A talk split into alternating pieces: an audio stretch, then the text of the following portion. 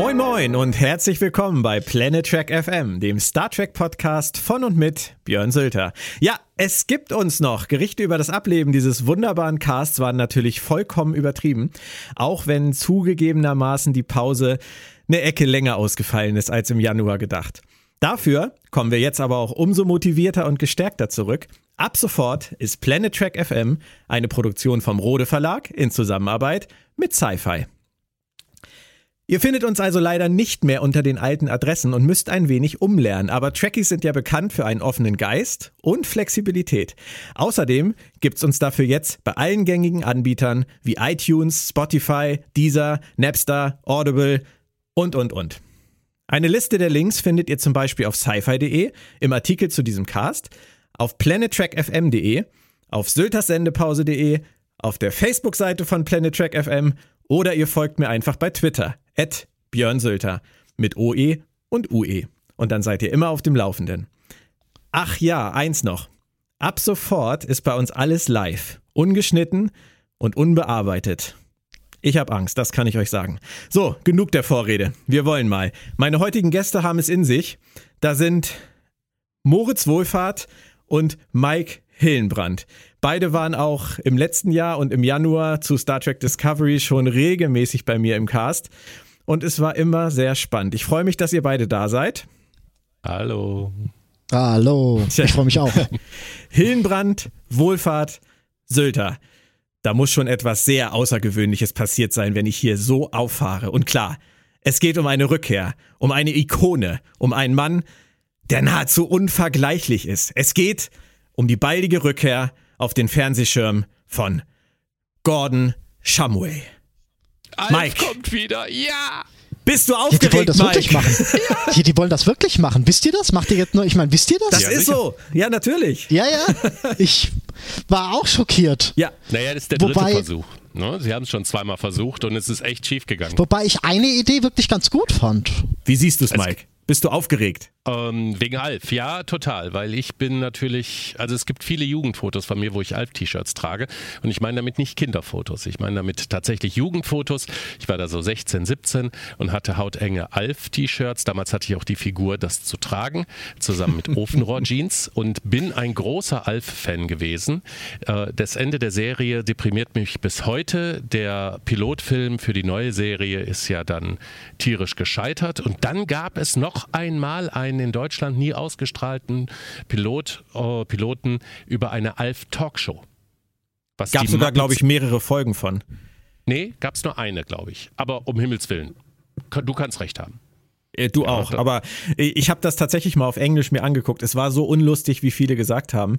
Ähm, ja. Die Frage ist natürlich nur jetzt, machen sie es jetzt besser? Weil alleine schon die Tatsache, bei Alf auf die Tenners zu verzichten, reicht bei mir für Schnappatmung aus. Ja, gut, aber da gibt es keine andere Chance. Nein, nein. Aus verschiedensten Gründen. Aus verschiedenen Gründen. Wieso? Ja. Wieso? Das stimmt doch gar nicht. Äh, Eric könnten sie? Das ist ja eigentlich egal, wenn sie da als Eric cast. Eric, ja. Eric könnten Ich will die Katze wieder haben, Lucky. Das ist auch ziemlich egal, wer die spielt. Ja. Das könnte sogar Björn machen. Da, das könnte Björn machen, das ist richtig. Übrigens, ähm, wo wir gerade bei Katzen sind, das hat ja bei Star Trek The Next Generation auch nie jemanden gestört, dass äh, Datas Katze zwischen Männlein und Weiblein, Langhaar und Kurzhaar, braun und hell hin und her gewechselt ist. Sie hieß hey, einfach. wir leben im 21. Spot. Jahrhundert. Ja, wir sind tatsächlich. der, hat die, der, hat die, der hat die ständig, der hat die ständig umge, umge umfrisiert. Nee, nee, ist klar. ja, ja.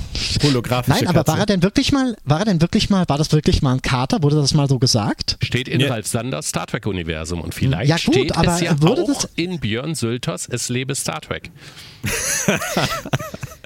Gut, dann muss mir Björn aber jetzt sagen können, in welcher Episode wurde so richtig rausgehauen, dass Spot ein Kater ist. Weil dass er am Ende eine Katze war und Junge gekriegt hat, von denen man nie wieder was gesehen und gehört hat. Ich frage mich heute noch, ob die gestorben sind. Dann, dann beichte ich dir äh, jetzt mal ähm, was, Moritz. Darauf war ich jetzt natürlich überhaupt nicht vorbereitet. Ich kann dir mit absoluter Sicherheit sagen, dass in der deutschen Synchronisation von Star Trek The Next Generation an diversen Stellen sowas gesagt wurde wie, er ist ein guter Kater.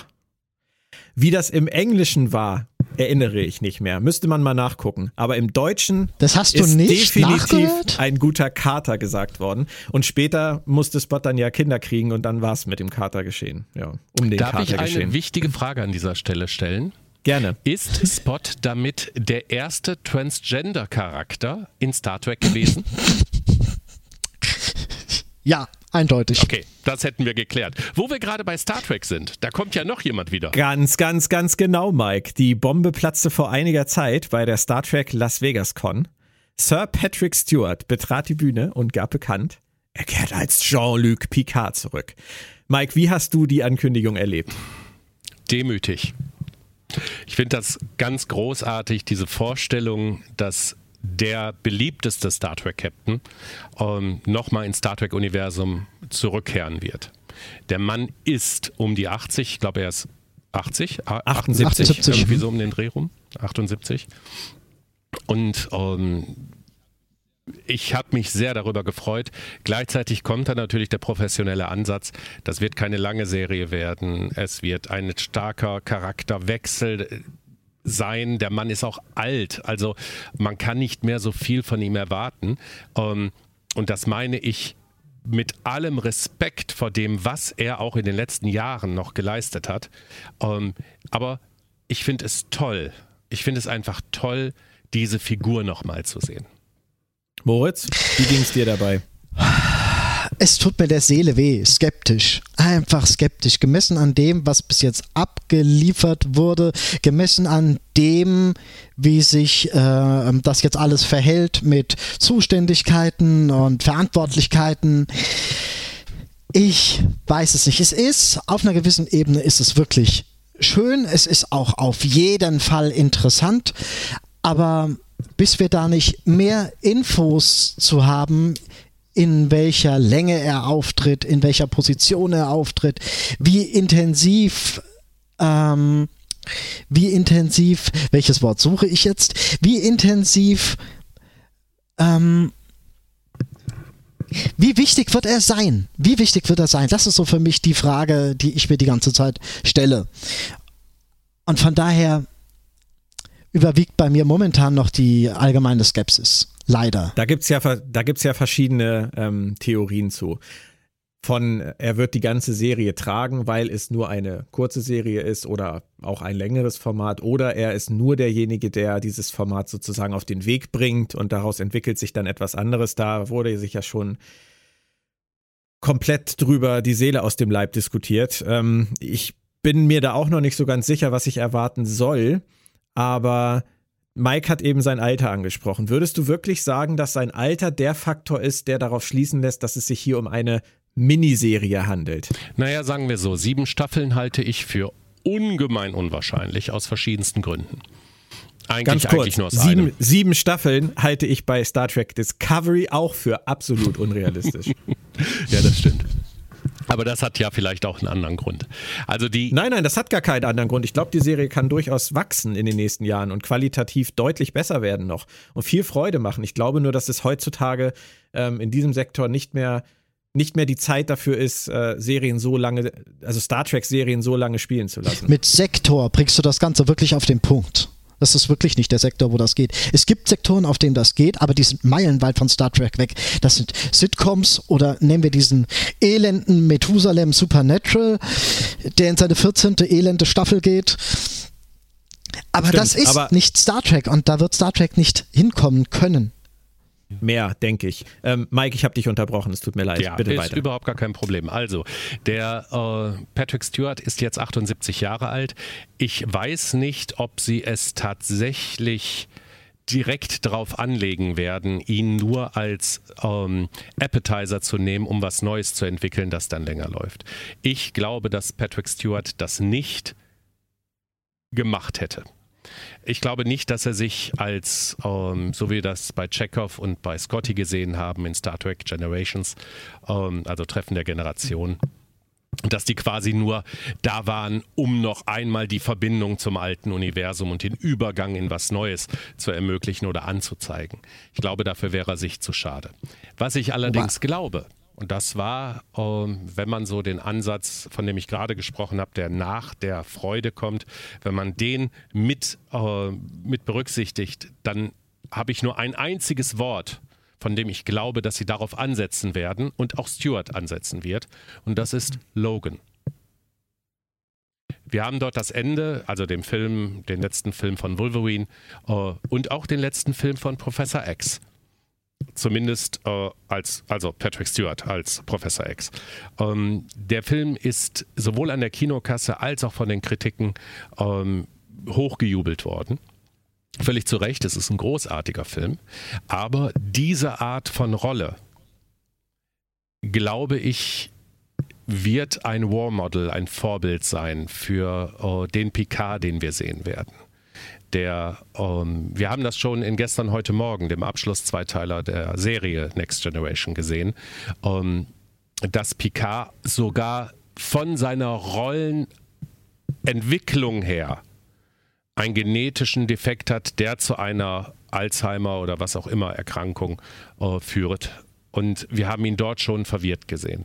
Ich denke, es wird in diese Richtung gehen. Aber was weiß ich schon? Das ist halt genau ein Faktor, der mir viel Vorfreude beschert und Angst macht zugleich. Picard, da bin ich ja ganz ehrlich, ist mein Captain. Ich bin mit Next Generation groß geworden. Ich habe die Classics vorher gekannt, ich habe die Classic-Filme vorher gekannt und geschätzt, aber ich bin mit Captain Picard groß geworden. Und im ersten Moment habe ich gedacht, geil, mein Captain kommt wieder. Und dann sagt dieser Patrick Stewart auf der Bühne, ja, er wird nicht mehr der gleiche sein. Er wird vielleicht überhaupt nicht mehr der gleiche sein. Ich bin mir nicht sicher, ob ich den Gedanken auch nur im Ansatz mag. Das ist ja heutzutage sehr ähm, verbreitet, Figuren belastet zurückzubringen. Der das gleiche haben sie ja unter, unter, unter äh, das gleiche haben sie ja zum Beispiel auch bei ähm, Spock jetzt für Discovery angekündigt. Er ist nicht die gleiche Figur, die wir kennen. Er ist ein ganz anderer Spock. Und bei Picard tue ich mich da wirklich schwer. Klar kann in 20 Jahren viel passieren, aber ich möchte keine gebrochene Figur sehen, nur um eine düstere Serie daraus machen zu können. Deswegen glaube ich auch einfach nicht, dass sie auf diesen genetischen Defekt eingehen werden. Ich glaube fast, der fällt unter den Tisch. Ist meine Vermutung. Ah. da bin ich mir nicht so sicher. Ich glaube, Mike äh, ist da durchaus an was dran. Also, ähm, obwohl sie dann natürlich dann auch die gleiche Karte nochmal ausspielen würden, wie schon in All Good Things. Die Frage, nicht unbedingt. Das, nicht unbedingt. Das ist halt die da so dran orientieren wollen. Naja. Ja. Ganz ehrlich, Jungs, ich wäre sehr gerne äh, Anfang des Monats, glaube ich, war das, oder Ende August, wäre ich gerne Mäuschen bei einem Abendessen gewesen und hätte einfach nur zugehört. Denn abgesehen von Jonathan Frakes hat sich ja der ganze TNG-Cast äh, getroffen, inklusive ja. Patrick Stewart. Und wir wissen halt nicht, worüber sie gesprochen haben. Aber es ist natürlich nach der Ankündigung auf der Convention und das, also das ist schon eine zeitliche Abfolge, die verdächtig ist. naja, die sind halt befreundet. Ja, er hat ja. sie halt kurz, kurz informiert, was da abgehen wird. Am Ende haben sie gar nicht viel über Star Trek gesprochen. Nein, die haben, die haben, gar nicht über Star Trek gesprochen. Nein, die haben über Jobs gesprochen. Würdet ihr euch denn freuen, wenn sie den kompletten Cast soweit möglich wieder zurückbringen würden? Ach, stell doch nicht immer solche Fragen, weil da muss ich schon wieder sagen, nein, weil im Prinzip, das ist eine andere Zeit gewesen und diese Zeit ist vorbei im Guten. Sie ist im guten, positiven Sinne vorbei. Und wir sind einfach an einem Punkt, wo wir neue Charaktere erschaffen müssen, in einer neuen, in einem neuen Zeitabschnitt, dass da Picard, dass da Patrick Stewart wirklich auftauchen kann und soll, ist, ist ein schönes Element. Aber nochmal ein quasi ein Star Trek 11 für im, im Kleinen halte ich einfach für keine sonderlich gute Idee. Ja, ich weiß, es gibt viele, die finden das toll, die stehen da drauf, diese alten Charaktere wieder zu sehen. Aber was gibt's einem? Nee. Naja, es gäbe einem Closure, ne? Also die Sache ist halt, was die aufbauen. Wenn wir zum Beispiel in eine Star, ähm, in diese neue PK-Serie einsteigen und wir stellen fest, er und Beverly Crusher sind verheiratet. Mhm. Und sie sind nicht geschieden wieder. Und es gibt kein großes Drama, sondern sie sind einfach verheiratet. Dann wäre das etwas, was, glaube ich, alle einfach freuen würde. Einfach nur so freuen, daraus dann Drama entstehen zu lassen, aber nicht in der Beziehung. Mhm. Das ist ja durchaus, das ist absolut möglich durch vernünftiges Storytelling. Ja, wenn man sieht, Worf ist Botschafter äh, auf Kronos und hat sich da, Nicht mehr. also hat ein normales Leben. Ja, äh, das wäre klasse nach der Geschichte mit Jetziadex. Das würden wir uns, da würden wir uns alle freuen. Das Problem ist doch die große Gefahr, und das gilt nicht nur für Picard. Die große Gefahr ist einfach, dass wir da Charaktere, die wir liebgewonnen haben, von denen wir 20 Jahre lang äh, seit dem Ende von Star Trek Nemesis, und das war kein guter Abschluss, Moritz, Entschuldigung, aber. Ähm, Habe ich nie gesagt. Du hast gesagt, ja, ist auch egal. Ähm, hm. Seit diese, also wir haben diese Charaktere 20 Jahre in Erinnerung gehalten. Und man denkt ja an positive Dinge man hat positive Dinge im Herzen. Und dann kriegt man, würde man eine, einen Charakter sehen, der gebrochen ist, der ähm, scheiß 20 Jahre hatte, da würde man seine eigene Erinnerung, glaube ich, verraten fühlen. Ja, verraten fühlen, würde man sich da seine eigene Erinnerung. Das ergibt überhaupt keinen Sinn, aber ich glaube, die Botschaft ist rübergekommen von dem, was ich meine. Björn, übernehmen Sie. Ich übernehme gerne, Mike, und ich habe auch verstanden, was du gemeint hast. Star Trek Nemesis war kein gutes Ende für die Geschichte dieser Figuren, meiner Meinung nach. Ähm, ich konnte damit aber leben. Ich bin, ich habe mir dann irgendwann die Bonus-Szenen angeguckt, die sie nicht verwendet haben. Und ähm, ja, Beverly ist wieder zur Erde gegangen und ähm, Worf und Shaw, die sind auf dem Schiff geblieben und er hat einen neuen ersten Offizier gekriegt, äh, der gute Picard. Und Data lebt in Before weiter und ähm, Riker und die Titanen, das Riker ist für mich das Wichtigste. Die, genau. Das ist natürlich so ein Thema, was man nochmal anschneiden könnte. Wobei, nach 20 Jahren gehe ich mal davon aus, dass Riker und Troy vielleicht auch nicht mehr auf der Titan sind. Aber das ist, äh, das könnte man alles erfahren. Man könnte das auch alles so nebenbei erwähnen. Aber ich glaube wirklich, dass die Gefahr zu groß ist, dass sie zu viel kaputt machen. Wenn sie zu viel anschneiden. Ja, ja. Aber das kann schon mit Picard alleine passieren. Also, ähm, Picards Figur braucht eigentlich keinen Abschluss mehr für mich und auch keine neuen Facetten und schon gar keine, die ihn komplett auf links drehen. Letzteres. Das ist zumindest mein Gefühl. Letzteres, ja. da stimme ich dir vollkommen zu. Ich finde ähm, den Charakter Jean-Luc Picard faszinierend. Er ist die Vaterfigur im Star Trek-Universum. Ja, unbedingt. Ich finde, dass man aus dieser Figur und die Wirkung, die sie erzählt, auch dank ihres hervorragenden Schauspielers, ähm, finde ich, die hat noch viele Facetten oder viele Möglichkeiten, Neues zu entwickeln, ohne dass man halt die Figur bricht. Und da weiß ich aber nicht. Wie gesagt, Logan. Es schwirrt herum, aber das ist der letzte große Film gewesen. Ähm, der Markt beziehungsweise die Mächte, die hinterm Markt Entscheidungen treffen, treffen Entscheidungen aufgrund von kurzfristigen Analysen. Und ich kann mir vorstellen, genauso wie die Raumstation in Star Trek Beyond, dem aktuellen Kinofilm, ganz klar aus Guardians of the Galaxy abgekupfert wurde, weil Paramount es so wollte. Paramount wollte, dass der Film mehr Guardians of the Galaxy wird. Und hier kann ich mir auch vorstellen, dass man sich anschaut, was hat Stuart gemacht, aber anders, als wir das machen würden als Fans. Wir sehen nicht sein komplettes Erbe, also wir sehen sein komplettes Erbe, wir kennen die Figur sehr gut. Leute, die das Geld geben, kennen die Figur nicht. Die entscheiden aufgrund von Analysen, die die Figur auch nicht kennen.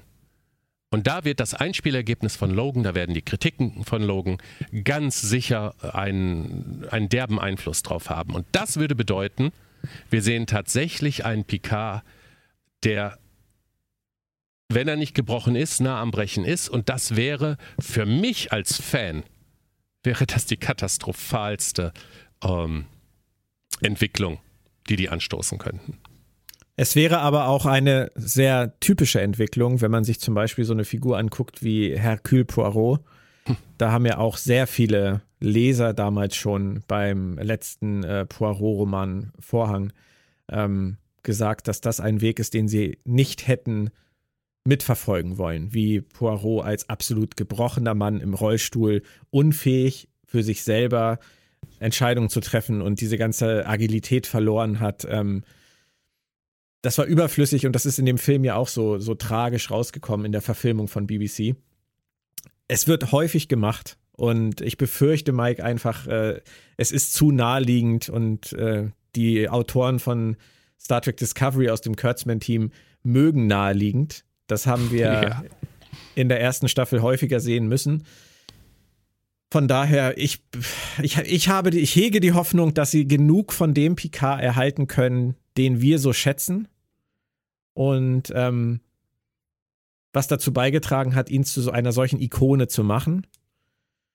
Es wäre auch furchtbar, Captain Kirk zurückzubringen oder irgendwann äh, Captain Kirk äh, einen Film gegeben zu haben, in dem er demenzkrank in einer Einrichtung sitzt und äh, unter den Augen seiner Freunde McCoy und Spock dahin siecht und stirbt. So wie sie es zum Beispiel mit äh, Sarek gemacht haben in Next Generation. Das war auch schmerzhaft, fand ich, diese aber Figur so gut. sterben zu es sehen. War gut. Es war gut gemacht, ja, aber es muss nicht immer sein. Und ähm, es gibt so Figuren in der Popkultur und dazu gehört für mich ein Kirk und dafür gehört für mich ein Superman, dafür, dazu gehört für mich auch ein Picard, denen man so ein realistisches Ende einfach auch ersparen kann.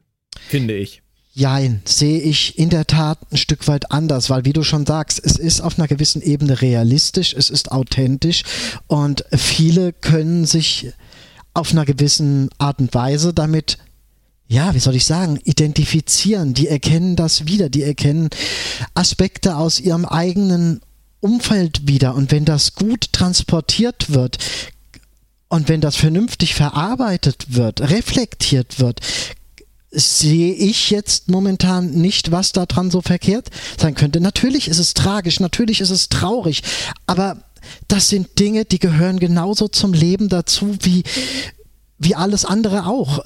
Das ist, ähm, wie weit, wie weit lassen wir es abdriften, um, um in, in Wunschvorstellungen gerecht zu werden?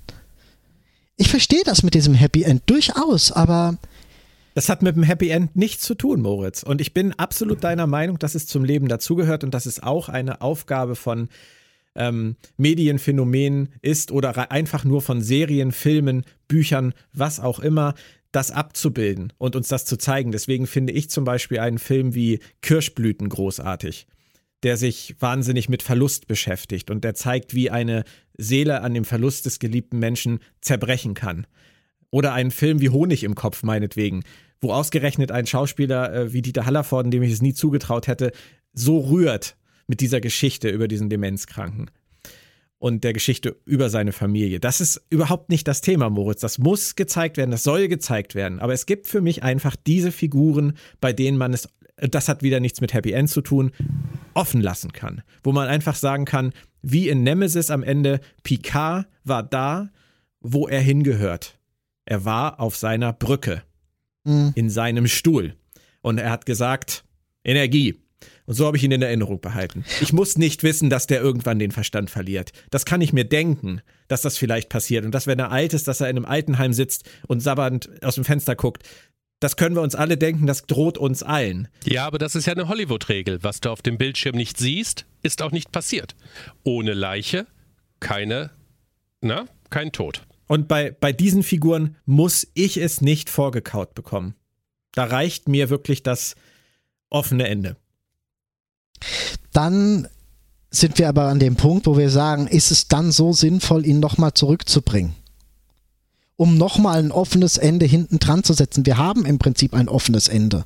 Ich rufe mal kurz Alex Kurtzman an. Warte, ich frage ihn mal ganz kurz, ob er findet, dass das sinnvoll war. Er findet das total sinnvoll, sagt er. Er findet das richtig geil. Ja, das glaubt ja jetzt kein Mensch, dass du jetzt schon mit ihm telefoniert hast, weil wir haben dich ja gar nicht reden hören. Ich würde sagen, du machst kurz das Mikrofon aus, telefonierst wirklich mit ihm. Währenddessen erzähle ich kurz was. Ja, okay, Moment, ich bin kurz am Tisch. Ja, also, ich glaube ja, dass die, ähm, dass es hier verschiedene Aspekte gibt, die zu einer, die tatsächlich zur Realisierung dieser Serie geführt haben. Ein wichtiger ist auch, wie kriegt man Stewart mit an Bord? Und das kann man, glaube ich, nicht durch einen üppigen Gehaltscheck mehr, äh, mehr erreichen. Da muss künstlerisch irgendetwas, also ich sehe das so, ich sehe da so Parallelen zu Nimoy, der auch immer seinen Spock in irgendeiner Art und Weise sich entwickeln sehen wollte. In Drehbüchern das ist in seiner Biografie Ich bin Spock eine sehr ähm, verständliche, eine sehr einprägsame äh, Schilderung, wie er in den 70er Jahren bei Mission Impossible mitgespielt hat und äh, am Anfang begeistert war, aber schon nach wenigen Folgen gemerkt hat, er muss immer das Gleiche machen, immer das Gleiche. Und seine Figur entwickelt sich nicht. Man sieht nichts von seinem Privatleben. Er möchte in diese Figur eintauchen und hat nicht die Chance.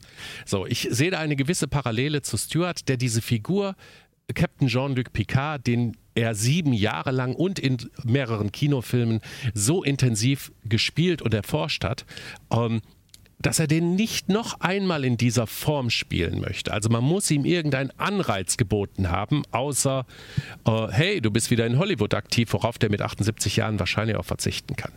Und das wäre eine Entwicklung. So, und dann zweiter Teil, Dramaturgie. Dramaturgie innerhalb einer Geschichte, egal ob diese Geschichte jetzt eine halbe Stunde lang ist, äh, ob die eine Dreiviertelstunde lang ist, ob die 90 Minuten lang ist oder ob die über sieben Jahre äh, Serie geht ist immer die Entwicklung eines Charakters. Er fängt irgendwo an und entwickelt sich irgendwo hin. Wenn wir jetzt sagen, Stuart ist der Alte, ist jetzt älter geworden, aber ist noch so energiereich und Vaterfreu äh, und die Vaterfigur und hat keine weiteren Traumata entwickelt, wurde nicht gekidnappt, keine Ahnung. Irgendetwas ist einfach nur älter geworden. Wohin soll sich diese Figur dann noch entwickeln?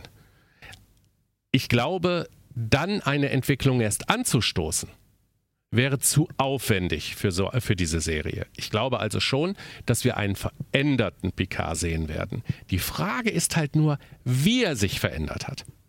Wie stellen Sie diesen Anfangspunkt dar, in dem sich der Charakter des Jean-Luc Picard am Anfang den Zuschauern präsentiert? Und da ist halt, worüber wir uns hier, glaube ich, uneinig sind, sind Nuancen. Sehen wir jetzt einen Logan, Charakter sehen wir, also Professor X Charakter, Demenz, bla Schwall, oder sehen wir einen auf andere Art und Weise gebrochenen Charakter, der dann die Chance hat, darüber wieder hinauszuwachsen. Weil das ist ja die große Problematik. Der Charakter, den ich durch Logan jetzt angebracht habe, nämlich die letzten Stundentage von Professor X, der hatte ja gar keine Wahl mehr, sich zu entwickeln. Da gab es kein Entwicklungspotenzial mehr. Er war die tragische Figur hier. Und ich glaube, das wäre katastrophal, wenn wir auf einem Weg, in dem es keine Personenentwicklung mehr geben kann, von der neuen Star Trek-Serie gesetzt würden. Punkt. Ich höre jetzt auf zu reden. Würde ich auch so unterschreiben. Ich bin auch fertig äh, mit, äh, mit Alex, aber es war jetzt nicht besonders ergiebig, muss ich euch sagen. Ähm, die haben ein ganz anderes Problem im Moment. Also die sitzen jetzt gerade zusammen mit Michael Dorn und äh, er will partout dieses neue klingonische Make-up nicht tragen. Und das halbe und Brötchen sie, schmeckt ihm auch nicht. Und sie fragen sich jetzt, wie sie das irgendwie finanziell lösen können, dass er sich unter dieser, diesem Latex-Wahnsinn begraben lässt. Wie siehst du das eigentlich, Mike, wenn Michael Dorn auftritt? Wie sieht denn der dann aus? Das ist eine böse Falle. also, da ich ja noch nicht mal weiß, wie die Klingonen jetzt in Season 2 der Season 2, Saison 2, Staffel 2 von Star Trek Discovery aussehen werden, ähm, ist es dann auch schwierig zu sagen, wie sie dann nochmal 20 Jahre in der Next Generation Zukunft aussehen würden.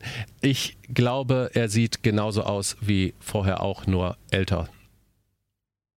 Vermutlich. Und ich denke, darauf äh, steuern sie mit dem, was sie jetzt für die zweite Discovery-Staffel schon angekündigt haben, eindeutig hin. Sie geben den Klingonen in der zweiten Discovery-Staffel jetzt Haare und verdecken diesen hässlichen Hinterkopf. Und ich denke, sie werden auch ein bisschen das Latex zurückfahren bei einigen Vertretern. Du meinst doch wohl nicht, dass die, äh, dass die Schauspieler plötzlich darunter sprechen können? Es könnte passieren. Es könnte wirklich passieren, dass sie sprechen können, ja. Das wäre, wäre, wäre das eine Breaking News wert?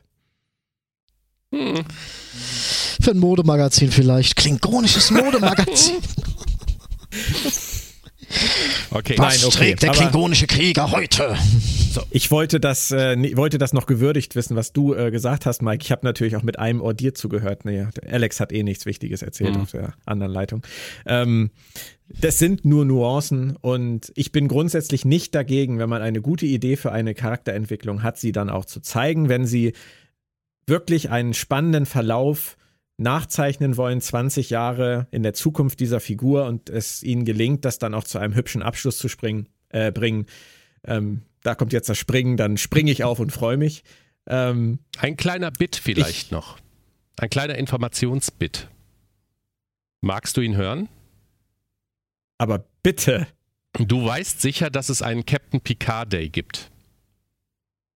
ja, den feiere ich jedes Jahr. Genau, wann ist der? ja, oh, da ist ein Ich hab's vergessen, aber ich hab's ich Ich habe ihn gehört, ihr nicht. Also äh, der Björn Doch, hat die völlig richtige Antwort Aber ich habe ihn mir nicht gemerkt. Hört man mich wieder? Hört man mich wieder? Sehr gut. Also ich glaube, er ist am 16. Juli. Ich bin mir nicht hundertprozentig sicher. Liebe Zuhörer, ihr könnt mich verbessern. Ich habe jetzt auch keinen Wikipedia-Eintrag, um das nachzuschauen. Ich meine, er ist am 16. Juli. Ähm, und zwar bezieht sich das auf diese Star Trek Next Generation Episode The Pegasus, ähm, wo es auch den, wo das Stardate irgendwie umge, umgedingst Ja, ja. wurde, umgerechnet wurde. Naja, Wurst. An diesem Tag hat Paramount zwei Namen schützen lassen, Yes. die mich persönlich jetzt nicht so begeistert haben, aber es scheint so zu sein, dass entweder so wenig News sind, dass das hochgehypt wird, oder dass da tatsächlich mehr hinterstecken könnte, als ich mir vorstellen kann. Und zwar, Björn, weißt du, welche Namen das waren? Das ist einmal Star Trek Reliant, Genau. was ja Ach eindeutig ja, sprechen ja, würde für die mich. Nick Meyer-Geschichte und äh, Khan. Und das andere ist Star Trek Destiny oder Destinies. Ich bin mir nicht ganz sicher. Nee. Ich meine, es ist der, es ist der Es ist nur Singular Destiny. Destiny. Nur Destiny. Ähm, was ja im ersten Moment an die Romanreihe von äh, David Mack denken lässt. Korrekt. Die ja auch sich mit der Next Generation Crew beschäftigt. Ja, der ist übrigens Ähm, gut. Ich glaube, der kommt jetzt demnächst nach Berlin. Der kommt nach Berlin, der ist äh, Gast auf der Fantastica und wir freuen uns sehr, ihn für zwei Lesungen und ein bisschen QA bei uns zu haben. Vielleicht kann man ihn ja dann im Backstage-Bereich mal anhauen und fragen, ob er irgendwas mit der neuen Picard-Serie zu tun hat. Bisher, ich habe es schon mal versucht im Nebensatz, bisher hält er sich noch sehr bedeckt. Aber ähm, glaubst du, Mike, dass da was dran ist? Dass, dass das irgendwie lose auf dieser, dieser David Mack-Welt basiert, die er da sich ausgedacht hat? Bücher, Buchreihen zu verfilmen oder sich zumindest eine sehr starke Inspiration aus gedruckten Exemplaren zu holen, ist ja heutzutage sehr modern geworden. Marvel macht das schon seit vielen Jahren. Das basiert dann lose darauf. Die Geschichte ist manchmal ein bisschen anders. Ähm, Ja. Ich könnte mir vorstellen, das Problem ist einfach, dass David Mack-Romane sehr speziell sind. Das mag ein Vorteil sein, mag aber auch ein Nachteil sein. Ich würde, was die filmische Umsetzung betrifft, momentan eher von Nachteil ausgehen. Aber dass Paramount Star Trek Destiny, nachdem erst vor kurzem, es ist ja erst ein paar Jahre her, dass diese äh, Romanreihe erschienen ist, das tatsächlich hat schützen lassen, sagt vielleicht wirklich mehr aus, als ich im ersten Moment gedacht habe. Dann spinn doch einfach mal rum.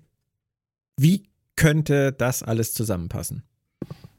Du, ich bin kreativer Mensch, ne? aber das wäre, also wir haben hier gerade 360 Grad in einem 3D-Universum ähm, und egal in welche Richtung ich gehe, es wird hundertprozentig die falsche sein. es ist einfach so. Ich habe wirklich, wir wissen, Tyler, Tyler Wavok. Tyler war Wok. Das wussten wir vorher. Das Und Lorca kein Sternflotten-Captain. Also nicht der Ja. Lorca. Und wie wir ja Nein. auf der Star Trek Destination oder Destination Star Trek in Dortmund auf der Bühne ähm, von dem Darsteller erfahren haben. Du hast du das Größere behalten. Ja, genau. Und Björn und ich haben uns äh, nett mit ihm auf der Bühne da unterhalten. Und äh, ich habe ihm ja gesagt, äh, dass Schauspielerei ja hauptsächlich Drama ist. Da hat er mir zugestimmt. Und dann habe ich ihn gefragt, ob er ein seriöser Schauspieler ist. Hat er gesagt, natürlich. Und dann habe ich ihn gefragt, dann geht es bei Ihnen also auch um Drama? Ja. Und dann habe ich ihm erzählt, dass, was er natürlich schon wusste, dass Klingonen ja, wie wir aus Star Trek Discovery Season 1 wissen, äh, alles zweimal haben. Also wirklich jedes Organ. Und der letzten Episode hat man ja auch einen äh, Klingonen gesehen, der offensichtlich zwei Schniedel hatte. Und äh, um ehrlich zu sein, wenn er dann zum Mensch geworden ist, das hört sich für mich sehr nach Drama an, da alles Doppelte abzugeben. Und er lächelte mich an und sagte, ich habe den größeren behalten. ähm, wie komme ich jetzt da drauf? Genau. Das frage ich mich auch die Wir ganze Zeit. wussten, dass er Wok war, aber das liegt daran, weil wir auch schon deutlich mehr Rahmenparameter kannten. Im Augenblick wissen wir nichts. Wir kennen das Schreiberteam. Kirsten Bayer ist eine Romanautorin, die mittelmäßige Romane geschrieben hat, Entschuldigung, die in Star Trek Discovery für eine Episode verantwortlich ist, die ich wirklich hasse, die wirklich nicht Ich wollte gerade sagen, für deine Lieblingsfolge. ja, genau. Ist, äh, ja, die wirklich nicht gut ist und es ist, ich verabscheue sie so sehr, dass ich hier noch nicht mal Sarkasmus an den Tag bringe und sage, ich liebe diese Episode. Nein, nein, ich mag sie nicht. Sie ist für mich der Tiefpunkt der Staffel. Und von daher, ah, Kurzman ist Akiva Goldsman ist auch noch im Team von Kirsten Bayer. wir, Und Michael, Michael, ich weiß nicht, heißt der Chabon oder Chabon oder ich, ich kann den guten Pulitzer-Preisträger nicht aussprechen. Der ist auch noch dabei. hier. Ich würde sagen, wir haben da doch eine gute Mischung. Absolut. Und Ich wir weiß nicht, halt wen noch ich davon so mehr liebe. Wir kennen, Pulitzer, Penisse und ähm, ach so, jetzt werde Ja. ich, ach, wird mir jetzt wieder vorgeworfen, dass ich zu sexistisch bin? Nö, wieso? Okay, gut. du hast, du hast nur Schniedel gesagt. Ich habe nur Schniedel hab gesagt. Penisse Nicht Poppen. Ja, ja. So, und Nein. Jetzt gehen wir doch mal zurück. Wir kennen nichts von den Rahmenparametern dieser neuen Serie momentan. Wir wissen nicht, wer noch gecastet ist. Wir wissen noch nicht mehr, wir haben kein Presserelease außer dieser Ankündigung, die im Prinzip nichts anderes macht, als das, was Stuart auf der Bühne gesagt hat, nochmal zu wiederholen. Ähm, wir sind natürlich alle unglaublich gespannt und ich freue mich sehr, dass wir da am Ball bleiben werden, Björn. Ich freue mich sehr, dass du, auch wenn du jetzt live produzierst, trotzdem diesen Podcast weiterführst. Ich freue mich sehr, Absolut. dass er jetzt beim Rode Verlag ist. Ich freue mich sehr, dass wir jetzt überall zu hören sind. Und Leute, hört weiter rein, denn sobald wir mehr wissen, werden wir was, Moritz? Noch einen Podcast machen? Drüber reden. Oh. Genau. Drüber reden, genau. Lass uns drüber reden. Gut, du hast recht, wir wissen nichts. Wir müssen damit leben, dass es momentan danach aussieht, als wäre es, würde es keine sehr langfristige Serie werden, als würde er nicht mehr der Picard sein, den wir kennen. Wir hoffen das Beste. Ähm, was ich noch gerne von euch wissen würde, ist, was handelt, was haltet ihr denn von diesen angekündigten Short Tracks, die sie bei Star Trek Discovery jetzt im Vorlauf der zweiten Staffel machen wollen? Gewissermaßen nett, aber auch, ich will nicht sagen unnötig, aber es ist jetzt nicht so, dass ich den unglaublich entgegenfiebere. Ich meine, was soll da sein? Da soll einer vom Matt sein? Oh yeah. Einer von Saru? Ja, nett, aber so 10 Minuten, 15 Minuten, Tilly. Auf den Oh. freue ich mich. den lasse ich aus. Also das ist ja, Ja. keine, äh, das ist ja nichts Ambitioniertes. Das ist ja nichts Neues. Diese, bei jeder Serie, die halbwegs ein Fandom hat, die, Das wollte ich nämlich jetzt auch noch ansprechen. Aber mach Na, du. also nehmen wir mal an, äh, es gab zwischen der zweiten und der dritten Staffel äh, von Sherlock, gab es die, es gibt Webseries, ähm, Walking Dead hat's auch gemacht. ja, also alle. Äh, Das ist nichts Neues. Da steht jetzt nur Track drin und deshalb wird das im Fandom. Also das wird uns nicht viel bringen, weil diese kurzen Sachen werden uns nichts Wirkliches verraten, was hinterher relevant für die Serie ist, die danach kommen wird oder die Staffel, die danach kommen wird. Ich freue mich auch drauf, weil es ist Star Trek, aber es ist es wird nett sein. Es wird nicht wichtig sein. Entschuldigung. Wichtig halte ich noch was ganz, also für wichtig halte ich was ganz anderes. Ich hoffe sehr, dass es eine völlig geile Star Trek Kinderserie geben wird. Weil da drin sehe ich die Zukunft von Star Trek. Das ist das, was Star Wars mit Rebels, mit Clone Wars davor super hingekriegt hat. Sie haben sich eine ganze Generation von Konsumenten herangezogen und das muss Star Trek auch machen. Das halte ich für die schlauste Idee seit langem und ich hoffe, sie verkacken es nicht. Entschuldigung. Aber doch nicht auf derselben, auf dieselbe Art und Weise wie Rebels und Clone Wars, oder? Ich meine, so Star Trek Zeichentrick mit wilden Phaserballereien und, und, und. Naja, du musst halt sehen, das, was Mike eben gerade gesagt hat, da ist die Antwort auf deine Frage drin. Sie müssen sich eine neue Generation von Star Trek-Fans heranzüchten. Und ähm, in dieser Altersgruppe wirst du mit einem schwafelnden Captain Picard, der die Lebensweisheiten Preis des Universums preisgibt, wahrscheinlich nicht einzig und alleine punkten können. Das ist der Punkt. Ja, aber wir haben so eine Laser Phaser Schieß mich tot Orgie haben wir gehabt in Discovery und das war eine der übelsten Episoden überhaupt. Ja, Star Trek wird immer, also Star Trek wird sich ja, muss sich ja genauso weiterentwickeln, hat sich auch immer weiterentwickelt. Wichtig ist der Kern. Und wir haben ein Publikum, das anders, also mal ganz im Ernst, Star Trek wird jetzt nächste Tage 52 Jahre alt. Um, jemand, der mit 18 die erste Episode bei der Erstausstrahlung gesehen hat, der ist jetzt 70. Der fällt schon, also aus jeder, aus jeder äh, Konsumenteneinordnung raus. Mhm. Ja. Und es geht nur ums Geld. Es geht nur darum, neues Publikum, Masse zu akquirieren. Ähm, sie wollen aus Star Trek ein großes Franchise machen. Äh, ich hoffe, sie verlieren den Kern von Star Trek nicht aus den Augen.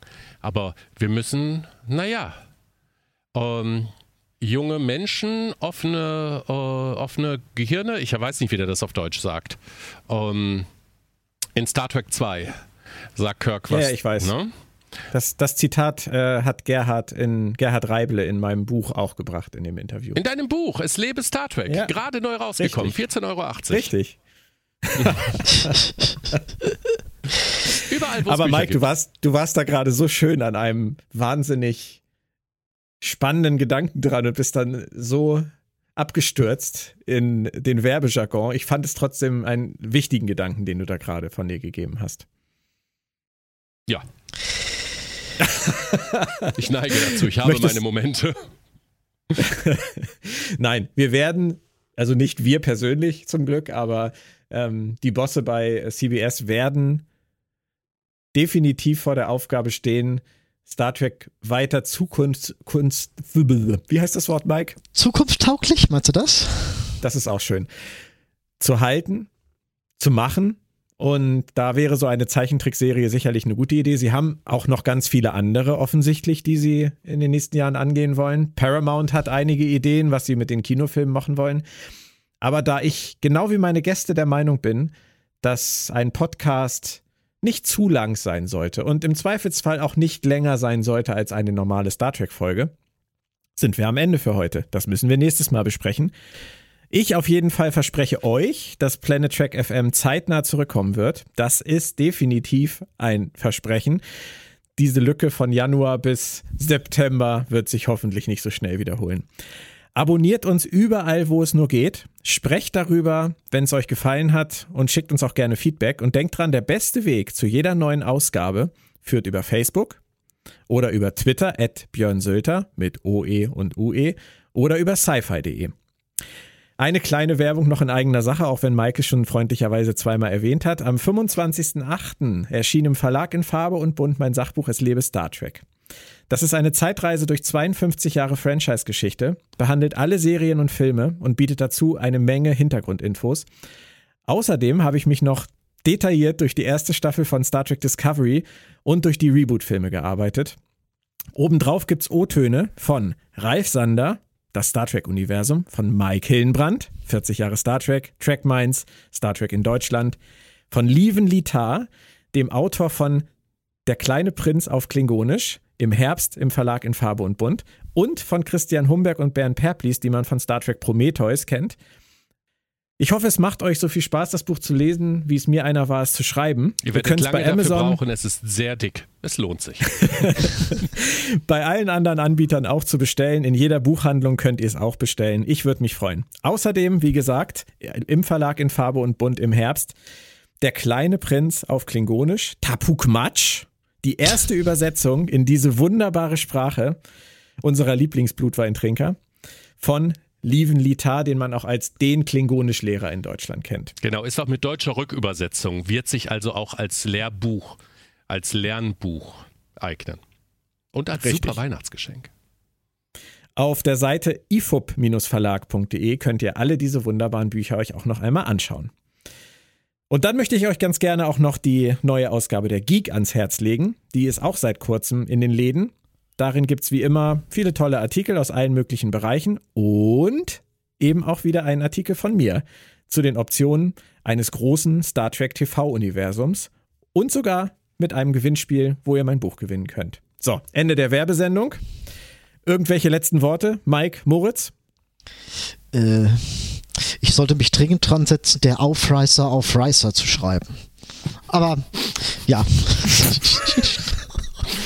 Vielleicht demnächst im Verlag in Farbe und Bunt. Ja, vielleicht. Ich vielleicht. hätte da die Wir, wir rufen dich sagen. da nochmal an. Wir rufen dich zurück, Moritz. Danke, danke. Ich schicke euch dann meinen ersten Viel Entwurf. später. Ich habe da nur die Hälfte zu sagen und den Rest machst du, Björn. Denn was ich immer sagen möchte, ist nur der Himmel. Das ist jetzt was abgerissen. Das ist aber ein kurzer, kurzer Spruch. Du sollst den Rest sagen. Das ist der Cliffhanger. Das, das ist der Cliffhanger. Moritz, du darfst heute mal. Nein, ist die Grenze. Sag es jetzt. Ich habe jetzt gesagt, ist die Grenze. Also, ähm. Gut, wir hören uns bald wieder bei Planet Track FM.